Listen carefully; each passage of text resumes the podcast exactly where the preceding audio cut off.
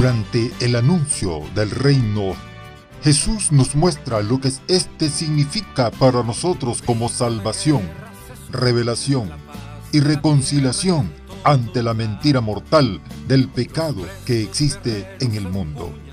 Jesús responde a Pilatos cuando le pregunta si en verdad Él es el rey de los judíos. Mi reino no es de este mundo. Si mi reino fuese de este mundo, mi gente habría combatido para que no fuese entregado a los judíos. Pero mi reino no es de aquí. Jesús no es el rey de un mundo de miedo, mentira y pecado. Él es el rey del reino de Dios que trae y al que nos conduce en nuestras vidas. ¡Viva Cristo Rey! Con ustedes, hermanos, el programa Cristo Rey.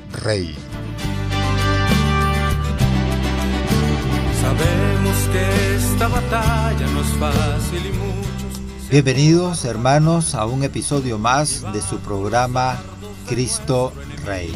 Hoy estaremos hablando un poco acerca de Jesús debía morir para congregar a los hijos de Dios.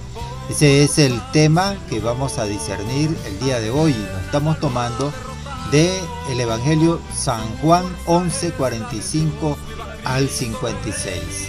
Los miembros del Sanedrín, el Tribunal de Justicia de los Judíos, querían proteger el templo, el lugar de reunión del pueblo de la impureza y la idolatría.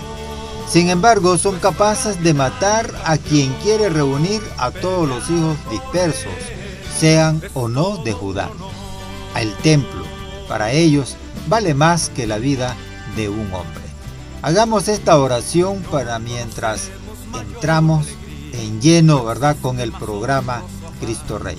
Digamos, Señor, yo quiero acompañarte en mi oración en este periodo de cuaresma Abre mi inteligencia y mi corazón a la luz de tu gracia y de tu amor.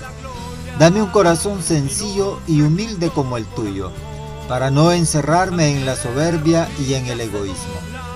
Dios mío, yo te conozco como el único que da valor y sentido a mi vida. Te pido por cada uno de mis familiares y amigos para que les regales una fe viva, operante y luminosa. Amén. Hermanos, hemos dicho que Jesús en su anuncio y en toda su obra había inaugurado un reino no político del Mesías y comenzado a delindar los dos ámbitos hasta ahora inseparables. Pero esta separación entre política y fe, entre pueblo de Dios y política, que forma parte esencial de su mensaje, solo era posible en última instancia a través de la cruz solo mediante la pérdida verdaderamente absoluta de todo poder externo, del ser despojado radicalmente. En la cruz la novedad se hacía realidad.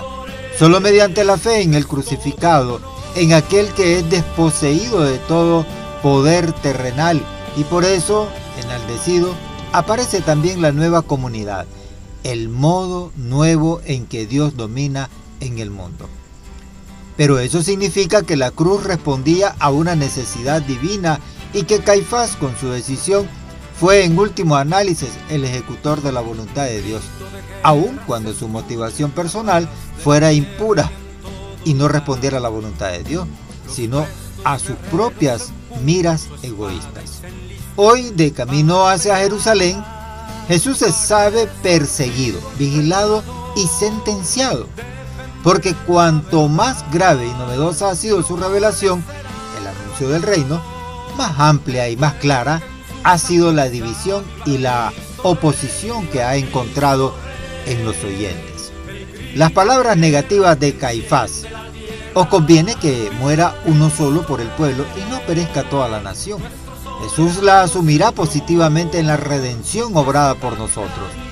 Jesús, el Hijo unigénito de Dios, en la cruz muere por amor a todos, muere por hacer realidad el plan del Padre, es decir, reunir en uno a los hijos de Dios que estaban dispersos. Y esta es la maravilla y la creatividad de nuestro Dios. Caifás en su sentencia, os conviene que muere, que muera uno solo. No hace más que por odio eliminar a un idealista, un cambio. En cambio, Dios Padre envía, enviando a su Hijo por amor hacia nosotros, hace algo maravilloso. Convertir aquella sentencia malévola en una obra de amor redentora. Porque para Dios Padre cada hombre vale toda la sangre derramada por Jesucristo. De aquí a una semana cantaremos en solemne vigilia el pregón pascual. A través de esta maravillosa oración, la iglesia hace la alabanza del pecado original y no lo hace porque desconozca su gravedad, sino porque Dios, en su bondad infinita, ha obrado proezas como respuesta al pecado del hombre. Es decir, ante el disgusto original. Él ha respondido con la encarnación, con la inmolación personal y con la institución de la Eucaristía. Por esto, la liturgia cantará el próximo sábado. Qué asombroso beneficio de tu amor por nosotros. Qué incomparable ternura y caridad. Oh, feliz culpa que mereció tal redentor. Ojalá que nuestras sentencias, palabras y acciones no sean impedimento para la evangelización, ya que de Cristo recibimos el encargo también nosotros, de reunir los hijos de Dios dispersos. Como dice Mateo 28, 19 Id y enseñad a toda la gente. Ahora, para terminar este podcast, hermano, hagamos esta oración. Digámosle al Señor, Señor Jesucristo, Rey y Señor de mi alma, dame la gracia de conocerte cada día más para poderte amar con mayor sinceridad. Te entrego mi corazón muchas veces lleno de soberbia y egoísmo, para que lo modeles según tu voluntad.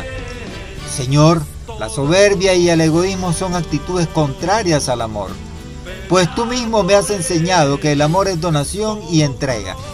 Enséñame pues a amar como tú me has amado. Amén. Bien hermano, este fue su programa Cristo Rey y el tema que hemos discernido es Jesús debía morir para congregar a los hijos de Dios. Pueden seguirnos en YouTube como Radio Católica Online y pueden escuchar eh, este podcast también en su radio, Radio Católica Online, porque este programa es, es transmitido a través de la emisora Radio Católica Online. Dios le bendiga hermano y hasta la próxima.